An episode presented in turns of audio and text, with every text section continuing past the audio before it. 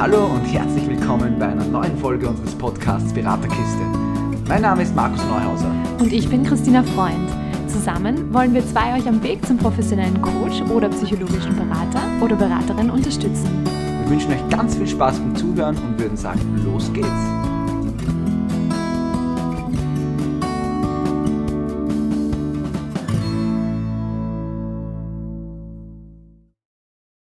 Wir haben uns heute mit Oliver Rippert zusammengetan und sind per Zoom heute connected. Hallo Oliver. Servus, grüßt euch. Und zwar ist Oliver ein erfolgreicher Autor und Berater und auf sämtlichen Social-Media-Kanälen unter dem Namen Ich bin verbunden unterwegs. Er arbeitet auch zusätzlich mit Menschen im 1 zu 1 Coaching, äh, Coaching daran, die Puzzlestücke des Lebens wieder zusammenzusetzen, damit im Inneren wieder ein klares, ganzes Bild entsteht. Ich mag diesen Spruch. Vielen Dank auf jeden Fall, dass du heute bei uns bist. ich habe ihn auf deiner Website gefunden. Ne? So, ja, ich kann mich daran erinnern, ne, irgendwie. Ja. Also vielen, vielen Dank auf jeden Fall, dass du heute dabei bist. Ja, von Herzen gerne. Schön, dass ich da sein darf. Danke. Wir haben gesagt, wir sprechen heute ein bisschen über das Thema Bewertung und Rechtfertigung. Ähm, das kommt ja auch egal ob es jetzt bei Coaches, Berater, Beraterinnen ist oder auf der anderen Seite bei Klienten, Klientinnen, kommt ja immer wieder mal auf den Tisch. Und ähm, deswegen haben wir gesagt, wir wollen einfach mal ein bisschen tiefer da hineintauchen. Ähm, vielleicht mal eine Frage an dich, Oliver. Was verstehst du denn unter dem Begriff Bewertung?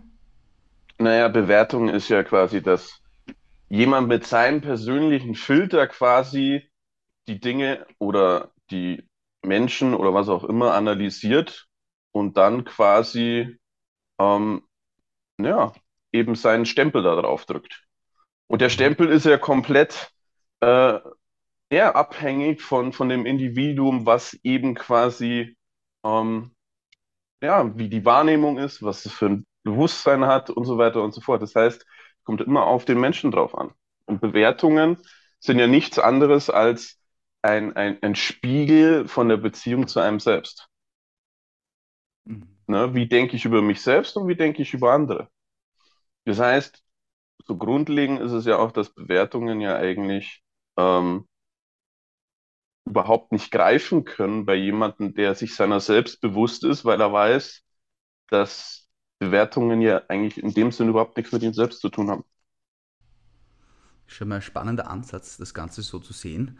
Ähm, es ist ja generell in der heutigen Zeit, ähm, wird man ja so gut wie jede Tat bewertet. Ja? Also ist das jetzt da in der Schule, im Beruf oder auf Social Media, wo natürlich einfach Bewertung ein ganz ein großes Thema ist.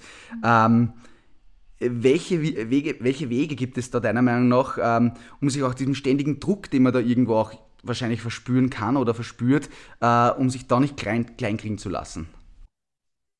Ja, man darf sich da auf jeden Fall, wenn man äh, da jetzt wirklich tiefer eintauchen möchte, man darf sich da wirklich mit seiner Kindheit auseinandersetzen, weil wir kommen ja alle wertungsfrei auf diese Welt und sind in unserer Leichtigkeit, weißt und irgendwann hat es halt angefangen, wie du das gesagt hast, mit der Schule und so weiter und so fort. Aber das ging schon viel früher los. Ne? Das fängt bei der Oma an.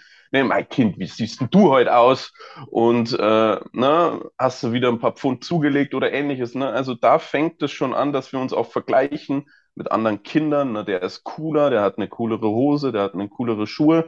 Also es liegt auch so ein bisschen in unserer menschlichen Natur ähm, zu bewerten, beziehungsweise auch ähm, zu vergleichen, was hat der andere, ne? weil das so ein Überlebensding auch irgendwo ist. Und in der heutigen Zeit brauchen wir das halt nicht mehr. Ne? Als Erwachsener vor allem nicht mehr. Und ja, wir dürfen in unsere Kindheit schauen und erkennen, wo hat es denn wirklich angefangen, dass es wehgetan hat bei uns? Und aufgrund dessen haben wir ja angefangen, uns zu verändern und anzupassen.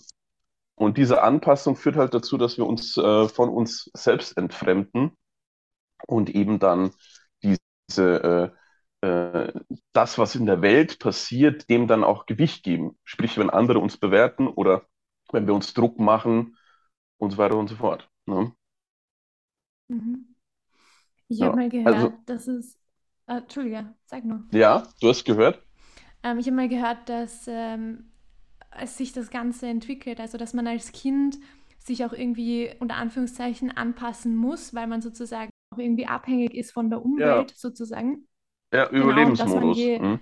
genau, und dass man je älter man wird, ähm, auch freier sein kann, weil man ja dann sozusagen auch auf sich selber schauen kann und, und sich selbst gut zurechtfinden kann. Also idealerweise wirst du halt in ein Umfeld hineingeboren, in eine Gemeinschaft idealerweise, wo quasi dein, dein So-Sein kultiviert wird. So, in unserer Gesellschaftsstruktur äh, oder gänzlich ist es ja eher so verankert, dass wir unsere Kinder erziehen. Das heißt, wir pressen ja unsere Wertvorstellungen, ähm, ja, unseren Stempel auf sie drauf. Du musst dies tun, du musst das tun, du musst so und so sein. Die Emotionen sind falsch, die Gedanken sind falsch, so musst du denken, so musst du fühlen. Und deswegen haben ja diese Kinder dann dieses Gefühl, dass mit irgendwas nicht stimmt und dass sie sich verändern und anpassen müssen. So, das heißt, wenn ein Kind von Anfang an, natürlich braucht auch ein Kind irgendwo eine Führung, ähm, aber die Führung geht ja über das, das Vorbildsein. Ne? Also, dass man selbst quasi das verkörpert, was man sich für sich selbst wünscht oder für die Welt. Aber so grundlegend geht es halt einfach wirklich darum, dass man sich mit seiner Kindheit auseinandersetzt. Und die Probleme, die man jetzt hat im Alltag, sei es jetzt im Business oder sei es egal wo, ähm, dass man die Trigger quasi nutzt als Rückführungstool. So bezeichne ich das. Sprich, jeder Trigger offenbart im Endeffekt eine Wunde. Alles, was dich stört im Außen, wenn andere dich mies behandeln oder ähnliches bewerten oder du dir Druck machst, das sind ja Indikatoren dafür, dass da eine Wunde schon bereits da ist. Und aus dieser Wunde heraus agierst du ja. Ne? Mhm, mhm. Ähm, wir, wir Lebens- und Sozialberater, wir arbeiten ja vorrangig in der, in der positiven Psychologie und auch dieses Reframing und Dinge auch mal vielleicht von einem anderen Blickpunkt betrachten und so weiter und so fort. Ähm, wie siehst du das mit dem Thema Bewertungen? Natürlich auf der einen Seite, dass man sagt, okay, es kann einen Dinge aufzeigen. Gibt es auch noch andere Dinge, die diese, diese Bewertung Positives mit sich bringen können in einer Zeit wie heute, wo du gesagt hast, wo sie eigentlich nicht unbedingt notwendig wäre zum Überleben? Und ja, kann man da trotzdem was Positives mitbringen? Also Bewertungen an sich sind ja eigentlich neutral. Ne? Jedes Individuum macht ja eigentlich dann, naja, von den einen ist es negativ, für den anderen ist es positiv. Es hängt ja immer von der eigenen Bewertung dann ab. So. Also wie gesagt, für mich ist es ja neutral. Wie du mich bewertest oder siehst oder wie jemand diesen Podcast bewertet, das hängt ja von ihm ab. So. Und mir persönlich ist es Wurst, weil ich ja meinen Wert kenne. So, wenn ich meinen Wert kenne, dann kannst du bewerten, was du willst, dann, dann feiere ich mein Zeug trotzdem oder mich selbst. Ne? Und ich denke, darum geht's. Mhm. Ähm, wir haben auch letztens irgendwann mal über das Thema Schubladen gesprochen und dass in der Gesellschaft sehr viel Schubladendenken vorherrscht. Das ist ja auch oft, mm, wie soll ich sagen, so ein bisschen ein, ein Anker. Also Schubladen müssen ja nicht unbedingt schlecht sein, oder? Was meinst du? Ja, auch wieder hier ist ja auch wieder eine Bewertung, äh, ob es schlecht oder gut ist. Es ist vielleicht nicht dienlich äh, für das seelische Wohl, ja. Also weil Schubladen sind ja im Endeffekt äh, Konstrukte, wo man reingepresst wird wieder, ne? Ähm, aber auch diese Konstrukte haben ja ihre Daseinsberechtigung, weil es ja gewisse Programme sind, die uns quasi in einem Überlebensmodus gehalten haben. Ähm, zum Beispiel ist es ja so, dass die Kriegsgeneration, also äh, Oma, Opa und so weiter und so fort. Bei denen war das ja so, stell dir mal vor, die, die wären offen, emotional und äh, hier empfänglich gewesen für alles. Dann hätten die da emotional nicht lange überlebt. So, das heißt, der Panzer, den sie sich da angelegt haben, der war ihnen dienlich. Und der Panzer ist ja stellvertretend für diese Schubladen oder für dieses Schubladendenken. Und das wird halt dann weiter vererbt. Ne? Und an uns liegt es halt jetzt einfach, das zu hinterfragen ne, ob das uns noch so dienlich ist. Und dann können wir für uns selbst das ablegen, weil es fängt ja bei uns selbst an. Ich kann ja nicht da in die Welt rausgehen und sagen, ja, hier, alle Schubladen sind scheiße, machen ja viele. Und äh, ja, wie gesagt, wenn du dich selbst nicht als Gefangener siehst, wirst du dich auch nicht in irgendeiner Schublade wiederfinden. Wenn du jetzt da, also was du da alles sagst, es ergibt natürlich alles total Sinn. Ähm, jetzt da kommt ein Klient, eine Klientin zu dir, mit der du arbeitest, mit dem du arbeitest, ähm, was hast du da für Herangehensweisen, wenn man jetzt sagt, okay, man schaut mal in die Kindheit rein und auch dieses, du hast es gerade gesagt, dieses Ablegen von diesen Dingen. Was gibt es da für, für, vielleicht auch für Methoden oder für, für, für, ja, für, für Dinge, die du verwendest, damit du da unterstützen kannst dabei, dass man solche Dinge auch irgendwo auch los wird einmal? Naja, das ist ganz individuell gestrickt. Also es gibt natürlich ein Riesenportfolio, wo man äh, abrufen kann. Ähm, aber jeder Mensch tickt anders, jeder braucht was anderes. Es gibt verschiedene Ebenen, die wichtig sind. Und ähm, was ich immer wieder feststelle, ist, dass quasi das, das aktive Sein mehr Priorität kriegen sollte, als jetzt wirklich äh, nur äh, sich Bücher anschauen oder Podcasts anhören oder ähnliches, äh, sondern wirklich auch mal ins Tun kommen. Also aktiv vielleicht Yoga zu machen, Qigong zu machen, ähm, sich wirklich mit den körperlichen Ebenen auch auseinanderzusetzen. Also das ist oft ein Punkt, wo ich halt so merke, der fehlt bei vielen einfach. Ne? Da wieder mit sich selbst, sich selbst zu spüren vor allem. Ne? Zum Beispiel Qigong ist da richtig gut. Ähm, und so weiter und so fort. Ähm, aber das sind natürlich nur Sachen, die so die Symptome so ein bisschen mildern.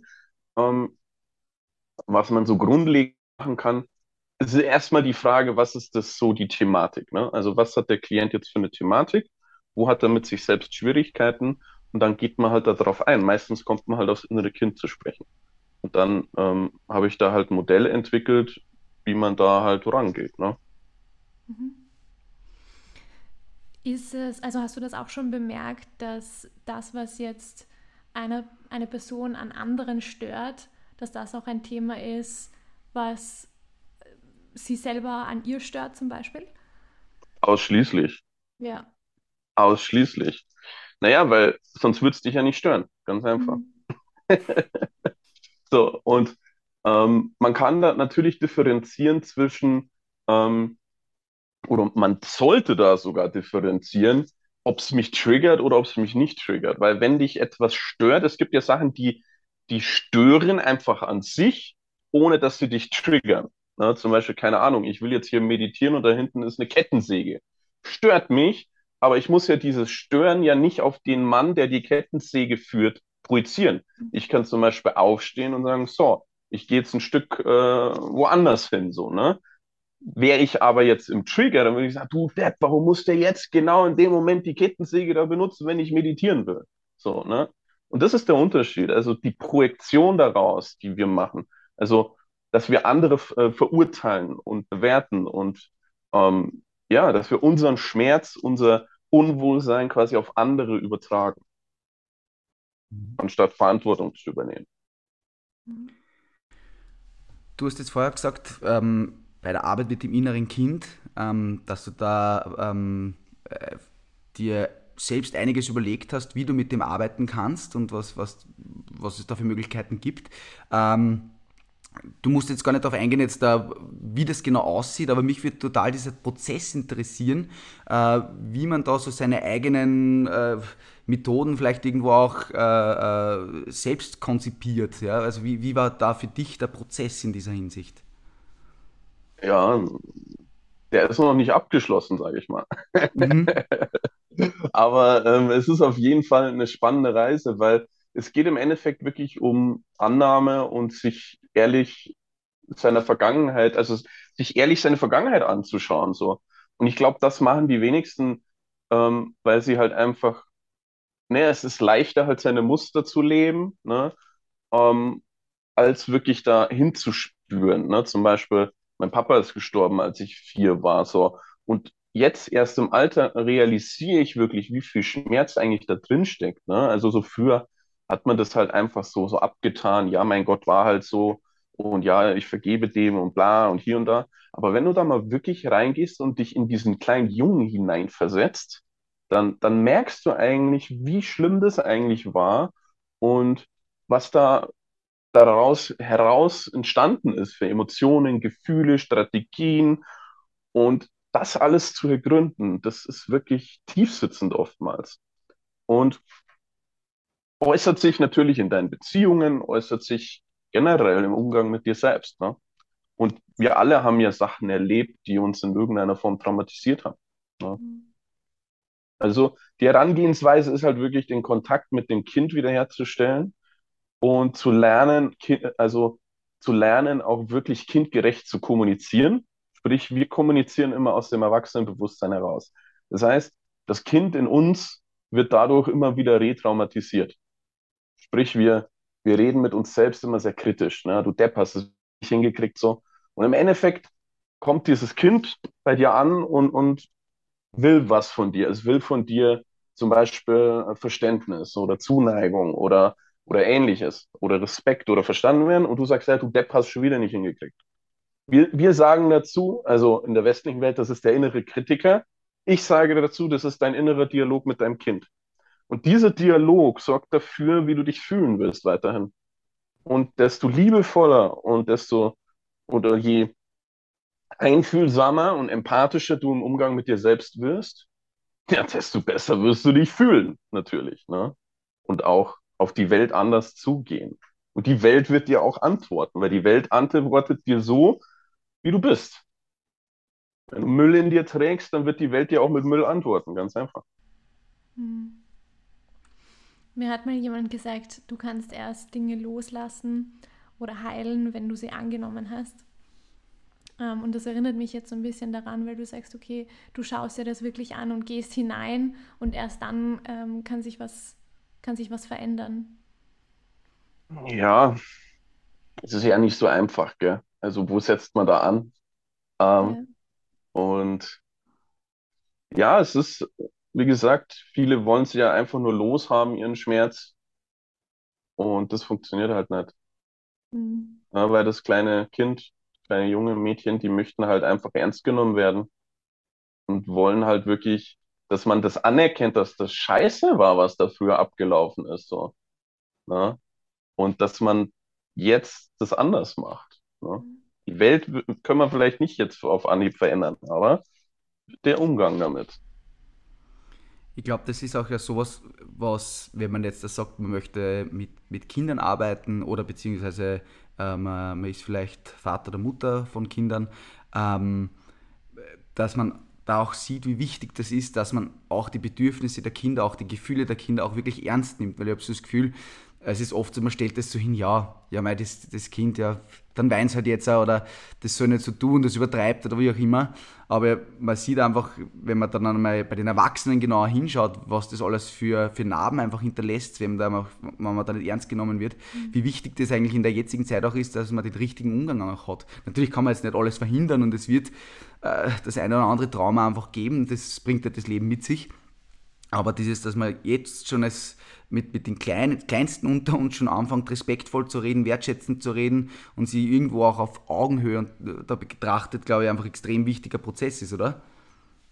Ja, natürlich. Aber es fängt, wie gesagt, wieder ja bei uns selbst an, weil so wie wir, also egal ob es jetzt Kinder sind oder Erwachsene sind, ne, wir behandeln ja unser Umfeld genauso, wie wir uns selbst behandeln. Das heißt, da müssen wir ansetzen. Wir müssen da ansetzen, ähm, dass wir uns mit uns selbst, mit unserer Beziehung zu uns selbst auseinandersetzen. Weil das verändert ja dann die Beziehung im Außen, ne? wie wir auf andere zugehen. So, das heißt, wenn du eine, eine Mutter sein willst, die ein Vorbild für ihr Kind sein will, dann schau, schau dein Leben an, schau deine Strukturen an, schau an, wie du mit dir selbst umgehst. Und dann bist du das beste Vorbild, was es gibt, wenn du liebevoll mit dir selber umgehst. Was Besseres kann es nicht geben. ja. Schön. Ja, ich wünsche mir, dass da ganz viele Leute jetzt dazuhören und das befolgen. ähm, vielleicht auch äh, aus, äh, aus der anderen Sicht betrachtet. Du bist ja auch sehr erfolgreich auf Social Media und äh, auch als Autor. Wie, also du hast sicherlich auch mit äh, Kritik und komischen Kommentaren zu tun gehabt, sage ich jetzt mal. Wie, wie gehst du damit um? Naja, also es ist ganz selten mittlerweile, dass da wirklich noch was kommt in die Richtung. Ähm, aber früher war das extrem, weil ich natürlich auch sehr viele Selbstzweifel hatte. Und also vor allem in meinen Anfängen. Und ähm, da habe ich dem Ganzen auch noch viel mehr Gewicht gegeben. Also ich habe viel, wie soll ich sagen, mir war wichtig ja, was andere halten von, von meinen Texten, von meinen Bildern. Und ähm, weil ich mich ja selbst darin so ein bisschen gesucht habe. Ne?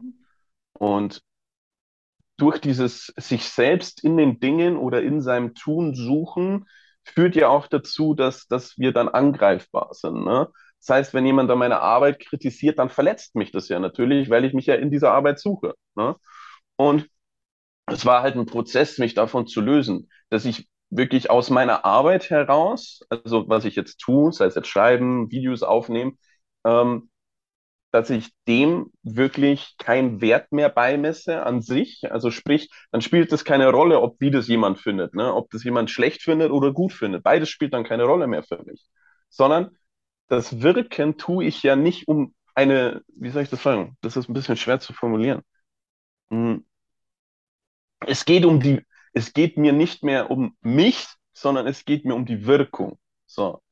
Und das ist ein Unterschied. Denn solange es um mich geht, bin ich angreifbar und kann gekränkt werden und so weiter und so fort. Das heißt, wenn man sich selbst ja gefunden hat, was bedeutet das überhaupt? Das bedeutet, dass du das tust, was du liebst, das sprichst, was du denkst und ja, dir die Erlaubnis gibst zu fühlen, was du fühlen möchtest. So. Und wenn du das verkörperst, dann spielt es doch keine Rolle, was jemand denken, fühlen oder sonst was könnte in Bezug auf deine Sachen. Dann kannst du sogar Kritik und sogar Kritik, die nicht konstruktiv ist, ähm, da kannst du dir sogar Sachen rausziehen. Also ich sehe eher so die Hater oder die Kritik als wirkliches, ähm, ja, dass sie mir dienen im Endeffekt, mich selbst besser zu reflektieren, meine Texte vielleicht zu reflektieren und vor allem auch als Chance, sie zu inspirieren. Mhm. Ne, weil ich will ja nicht nur die Leute inspirieren, die quasi die schon erleuchtet sind, ne? oder die sich mit den Sachen auseinandersetzen. Ich will ja genau die Leute abholen, die noch strugglen, die mit sich selbst noch im Krieg sind. So, ja, komm her, willst du mein Zeug hier? Weißt du, und für viele ist das einfach total befremdlich. Stell dir mal vor, die wurden ihr, ihr Leben lang gemobbt oder runtergemacht, mies behandelt und dann hat der halt so ein richtig krasses Schutzprogramm aktiv.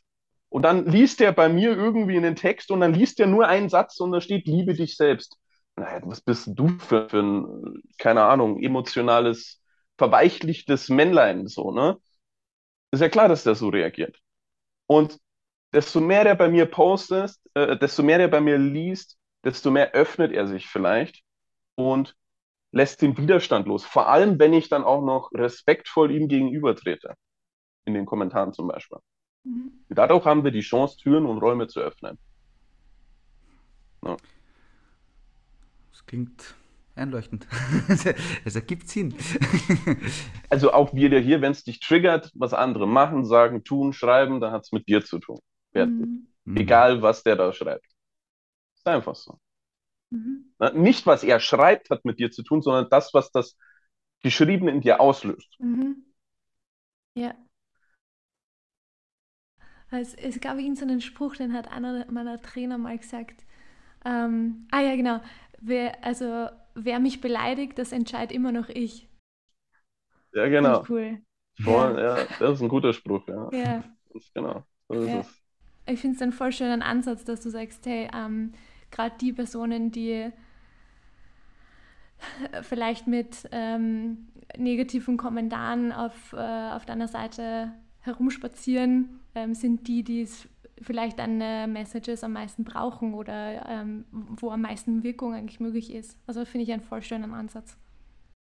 Und da respektvoll denen entgegenzutreten, obwohl sie dir vielleicht keinen Respekt mhm. entgegengebracht haben, das, das kennen die Menschen auch gar nicht, weißt du? Ja. Und, und das, das, und das Witzige ist, wenn du jemanden respektierst, er kann nicht anders, als dich zu mögen. Mhm. das ist faszinierend. Ja.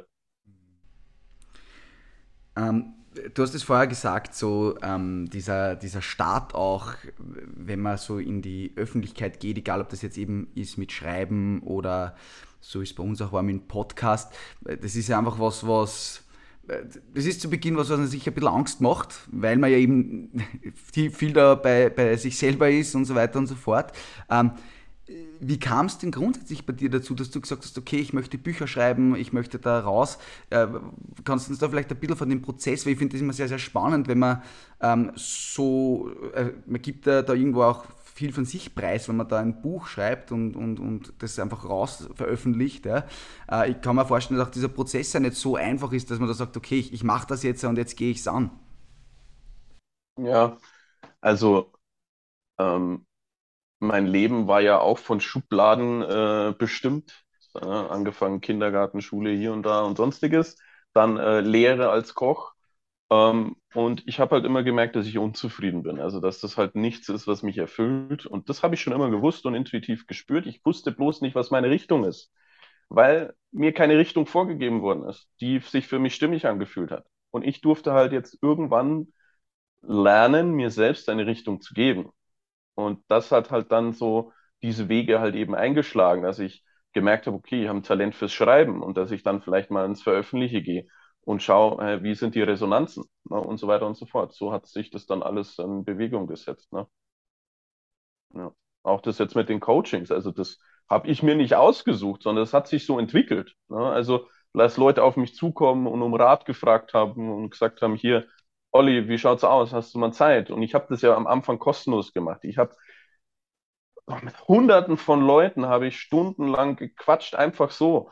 Und nebenbei noch gearbeitet in einem Job, wo ich unzufrieden war. Und irgendwann gesagt, nee, ich mache das nicht mehr so. Und dann habe ich mich halt auf dem Gebiet selbstständig gemacht. Also aus der Leidenschaft, Leidenschaft ist ja auch immer so ein schönes Wort, ne? Was Leidenschaft, nee, sondern also was mir wirklich Freude und Spaß bereitet hat, das habe ich halt jetzt zum Beruf gemacht. Wobei ich jetzt auch nicht irgendwo sagen würde, dass ich jetzt am Ende bin oder so, sondern ich versuche mich immer stets weiterzuentwickeln, neue Wege zu gehen und so ein bisschen zu ergründen, ähm, näher, wo ich meine Potenziale und mein Dasein so ein bisschen austoben kann. Ne? Was hat dir dabei geholfen, vor allem am Anfang? Naja, Kontinuität, dranbleiben. Also ähm, wir haben ja oftmals so die Vorstellung oder ein Ziel und wir brauchen halt ganz viele kleine Ziele, die diesem großen Ziel dienen. Und ich konnte auch so gestalterisch im Geiste gar nicht sein, wie das Endprodukt dann war am Anfang. Das heißt, du darfst am Anfang erstmal losgehen und in dem Gehen entwickelt sich dann was. Ne? Du lernst neue Kontakte und so weiter und so fort. Das heißt, erst im Gehen wird, wird der Weg klar. Ne? Nicht, wenn du daheim auf deinem Sofa sitzt und keine Ahnung, dir zehn Monate Gedanken über dein Business machst, so. sondern durch die Bewegung, durch das Losgehen. Ja? Und du hast die Angst angesprochen. Ne? Die Angst hat was mit Unsicherheit zu tun. Das hat aber nichts mit, mit, mit der Situation an sich zu tun, sondern das hat was mit der Grundeinstellung zu einem selbst zu tun. Mhm. Also vertraue ich mir selbst und dem Leben. So. Mhm. Also ich hatte ja jahrelang Panikattacken, deswegen weiß ich das. Ich durfte es auf die harte Tour lernen. Ähm, und wenn du dir selbst vertraust, dann hast du keine Ängste mehr. Man kann sich mal zum Beispiel hier so, wenn, wenn sich Thema Angst, wenn das einen interessiert, schaut euch mal auf YouTube äh, von Alex Honnold Free Soul an. Der spricht viel über Angst und der hat es meiner Meinung nach absolut verstanden. Sehr spannend. Mhm. Wir werden mal Filme schauen, dass wir es verlinken, mhm. das Video, für alle, die das interessiert, dass ihr dann gleich draufklicken könnt, wenn ihr uns auf Instagram seht. Mhm. Ähm, wie, wie, wie sieht das eigentlich für dich aus? Ähm, gibt es für dich äh, Gemeinsamkeiten oder beziehungsweise sind auch die vielleicht die großen Unterschiede vom, vom Schreiben von Büchern die ich für Menschen schreibe, um sie vielleicht irgendwie zu unterstützen oder ihnen irgendwelche äh, neuen Ansätze zu liefern äh, und diesem direkten 1 zu 1 Coaching mit den Menschen. Also gibt es da Gemeinsamkeiten oder kannst du uns da ein bisschen so diese, dieses Miteinander da äh, äh, äh beschreiben? Naja, also klar gibt es da Unterschiede, aber so vom, vom Inhalt her ist es ähnlich. Aber mir persönlich macht das Bücherschreiben jetzt nicht so Spaß. Also es ist mehr eine Notwendigkeit gewesen, um wirklich, wie soll ich das sagen, ja, um was zu hinterlassen. So. Aber ich merke halt auch, dass die Bücher, die ich geschrieben habe, ähm, dass da halt einfach noch mehr Luft nach oben ist. Also ich habe neue Projekte, wo dann einfach nochmal komprimierter und nochmal ja, geballterer Content kommt. Ne? Also das ist so mein Ziel. Aber ich glaube, den Anspruch hat ja jeder irgendwo an sich. Ne? Mhm. So. Und ja, man, man wächst ja auch, man reift ja. Und ähm, ja, also wenn ich mir so Texte durchlese, so vor zwei Jahren, da denke ich mir dann auch, ja, okay. ähm, nee, Quatsch, es sind schon ein paar gute dabei, so ist es nicht. Aber wie gesagt, das sind dann so meine eigenen Ansprüche, meine eigenen Bewertungen, die sind auch gut und es ist alles super. Ähm, aber wie gesagt, ich habe ja auch Ansprüche an mich, ich möchte mich weiterentwickeln und ja. Unterschiede zum Coaching. Hm. Ja, Coaching ist halt viel intensiver. Du kannst halt viel ähm, hm, naja, schau mal, wenn jemand was liest, sei es jetzt ein Text, Bild oder ein Buch, dann läuft ja sein Filter. Sein Filter ist aktiv. Das heißt, jeder Mensch liest ja nur das, was, was er bereit ist, lesen zu können. So. Und wenn ich mit jemandem in den äh, Text, also wenn ich mit jemandem in den Austausch gehe, dann kann ich ihn ja zum Beispiel unterbrechen. Da kann ich zu ihm sagen, hey, stopp, schau mal, hier ist vielleicht dein inneres Kind gerade aktiv. Und das würde er ja gar nicht sehen, wenn er zum Beispiel nur einen Text lesen würde, weil das halt vielleicht blinde Flecken sind. So, und wir alle haben blinde Flecken. Das heißt, es braucht manchmal einfach diesen objektiven Blick von außen, den Spiegel. Ne? Deswegen sind wir ja hier als Mensch, um Erfahrungen zu sammeln. Wir brauchen quasi die Reize, um erkennen zu können. Mhm. Ja? Und das ist halt im Coaching, im Eins zu eins vor allem nochmal ganz anders, weil ich die Leute einfach ganz anders greifen kann. Ich kann dir sagen, innerhalb von einem Gespräch, was dein Thema ist und äh, wie wir es auflösen können. Also in der Regel. Und das ist halt so jetzt nicht möglich, wenn jetzt jemand irgendwie einen Text von mir liest. Ne? Da kann er zwei Jahre bei mir lesen, da wird er nicht diesen Effekt haben, so. Ne? Mhm. Weil das halt blinde Flecken sind. Ja. Gibt es was, was du schon gelernt hast durch deine Coachingarbeit für dich selber? Ja, unglaublich viel. Also ich lerne ja mit jedem Klienten mit, so. Ähm, weil jeder bringt ja seine ganz eigene Weisheit mit sich. Und äh, da darf ich natürlich auch ganz viel mitnehmen für mich. Ähm, es, ja, es hat mich auf jeden Fall sehr bereichert bisher, alles. Ja. Du hast es vorher erwähnt, ähm, dass du ähm, Projekte am Laufen hast.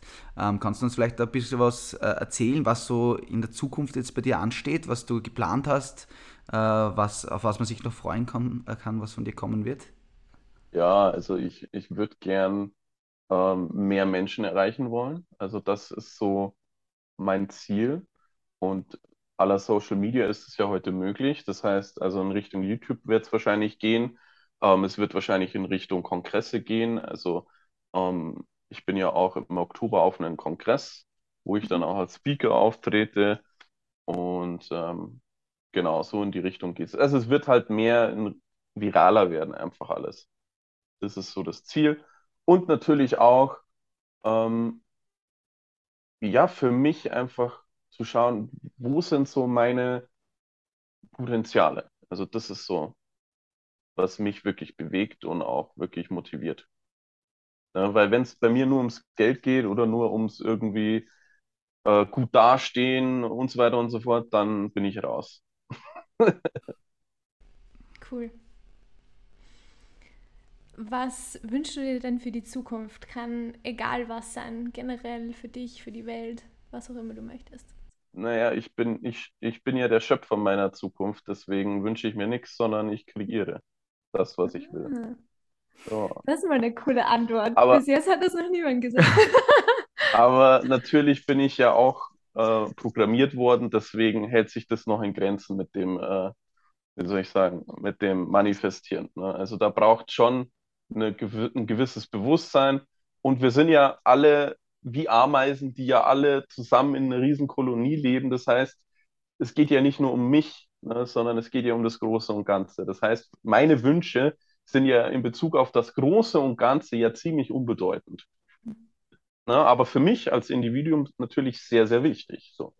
Und da, diese Ebenen zu verschmelzen, ist wichtig. So.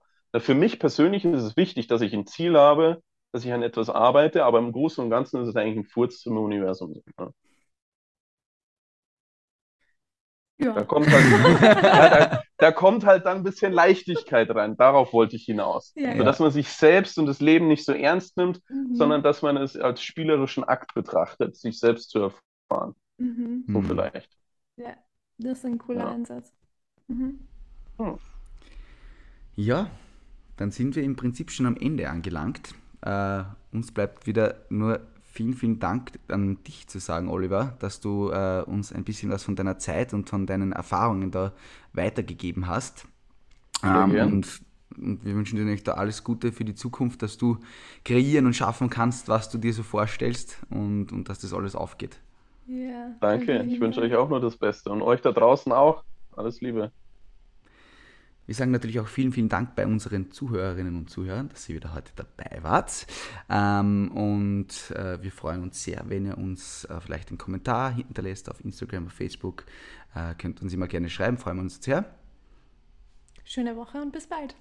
Ciao, ciao.